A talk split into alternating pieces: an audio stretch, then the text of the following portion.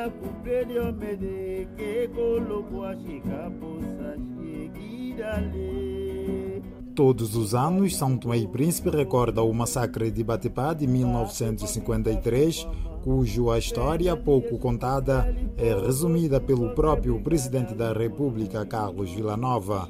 Faz parte da nossa história, é o dia consagrado aos heróis, mas para nós entendermos uh, Batipá, é, eu acho que é preciso compreender o sistema da sociedade colonial.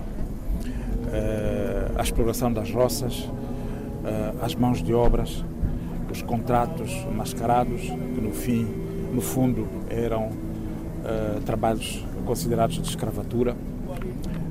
As intrigas e a estratificação da sociedade permitiram muito facilmente, mesmo dentre os contratados que eram de diversas províncias, uma espécie de confronto entre eles. E muito mais facilmente foi possível instrumentalizar a sociedade naquela altura e pelos caminhos da violência com aquela parte da sociedade dos autóctonos que não concordavam com esse tipo de trabalho, então a violência tomou conta da situação, eh, maus status, eh, muita violência, eh, muitos castigos e vítimas mortais, torturas, tudo isso hoje integra a nossa história. Mas de uma certa maneira isto permitiu estarmos aqui hoje em liberdade e a viver num Estado de direito democrático. Foi o contributo deles, um contributo doloroso, penoso, mas foi o que na altura eles deram por este país.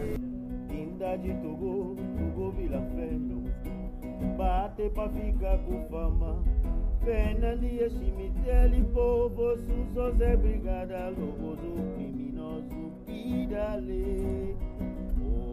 Reza a história que há 69 anos milhares de são tomenses foram torturados e mortos na época colonial a mando do então governador português Carlos Gurgulho pela sua recusa ao trabalho escravo e à mão de obra forçada.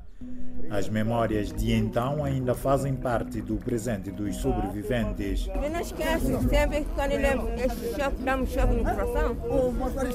Eu vi muita coisa. Muito sofrimento aqui. Sofri, eu tomei prematória, eu dormi molhado, só com uma roupa no corpo, com os meus familiares. O meu padrinho, meu primo que veio, ficou mesmo aqui, ninguém viu ele.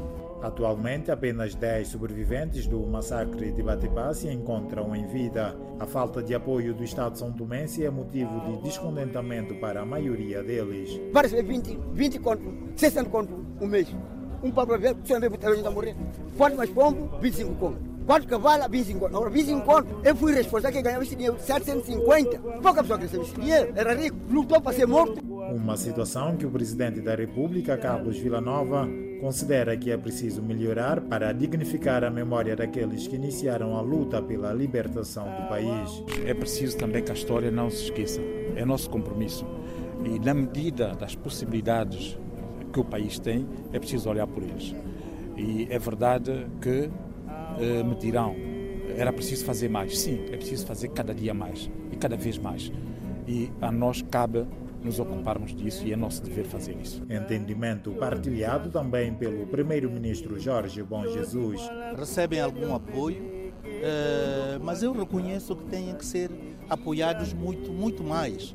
De forma institucional, mas também merecem um carinho social maior ah, de todos nós. Tradicionalmente, o dia 3 de fevereiro é assinalado com uma marcha da juventude e um ato central marcado pelas reflexões religiosas testemunhadas pelos órgãos de soberania.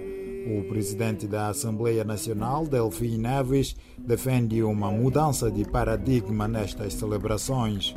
Basta de comemorar 3 de fevereiro sempre fazendo as mesmas coisas. Quando construiu-se o memorial que está aqui, quase no deserto, sem qualquer tipo de aproveitamento. A direção da cultura, a direção do turismo, a Câmara de Estado de Lubata deve aproveitar melhor este memorial, não apenas no dia 3 de fevereiro ou na sua véspera.